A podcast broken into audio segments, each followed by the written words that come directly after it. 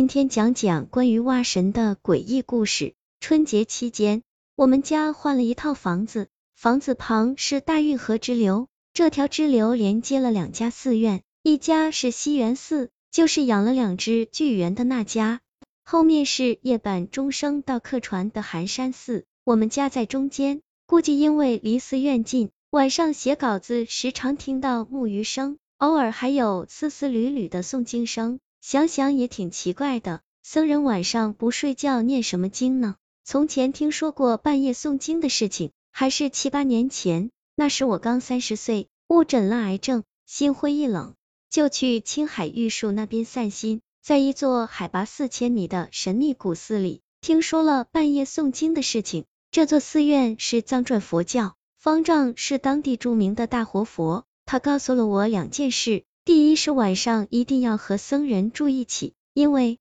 常有藏马熊翻墙进来找青稞吃，要是找不到，他也可能吃人。是的，这座寺院挺危险的，据说每年都会死几个人，也不全是被熊吃的，毕竟还有豹子。第二嘛，他说深夜静心聆听，会有众僧在九天之上布道，有丝丝缕缕的佛音传来。我当时还年轻。满脑子功名利禄，又贪生怕死的要命，哪能静得下心啊？不过我问了问，据说那种天降佛音，就是类似这种丝丝缕缕的诵经声，清脆的木鱼声，想想也挺神秘的。看来我还是有些佛缘的，六十岁以后可以考虑出个家什么的。至于现在嘛，还是先狠狠在红尘里滚他几滚，先捞点名利再说，毕竟得先有了名利，才能淡泊嘛。前些天，苏州一直在下雨，小雨淅淅沥沥，点缀成珠，敲着屋檐嘣嘣作响。运河十里蛙鸣，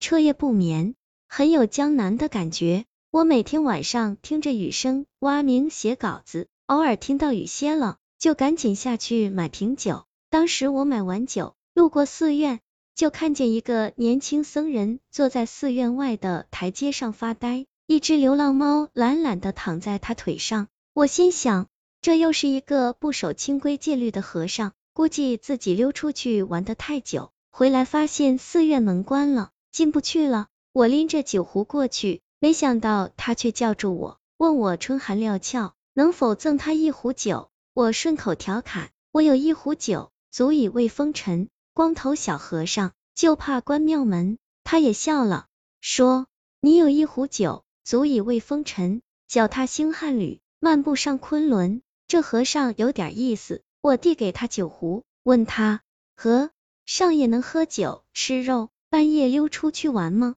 和尚说：凡所有相，皆是虚妄，没酒肉食皆虚妄。小僧一嘴破之。我哈哈大笑，说：有道理，你是一个喝酒吃肉不拘礼法的花和尚。他摇摇头，酒肉可以吃的。山下的女人是老虎，还是要敬而远之？我们哈哈大笑。出家人讲究三不问：一不问修行，二不问师承，三不问年龄。其实还有一个潜规则，就是一般不能问他们为何出家。毕竟年轻轻的出家，一定都有自己的故事吧。不过我可不是一般人，我就问他修行如何，师承何人，今年多大了，为啥出家呀？年轻和尚淡淡的说：“此事说来话长，所以就不说了。”我说：“那你大晚上不睡觉，坐在这里干嘛呢？”他说：“我在超度种蛙。”我不明白了，蛙？他点点头，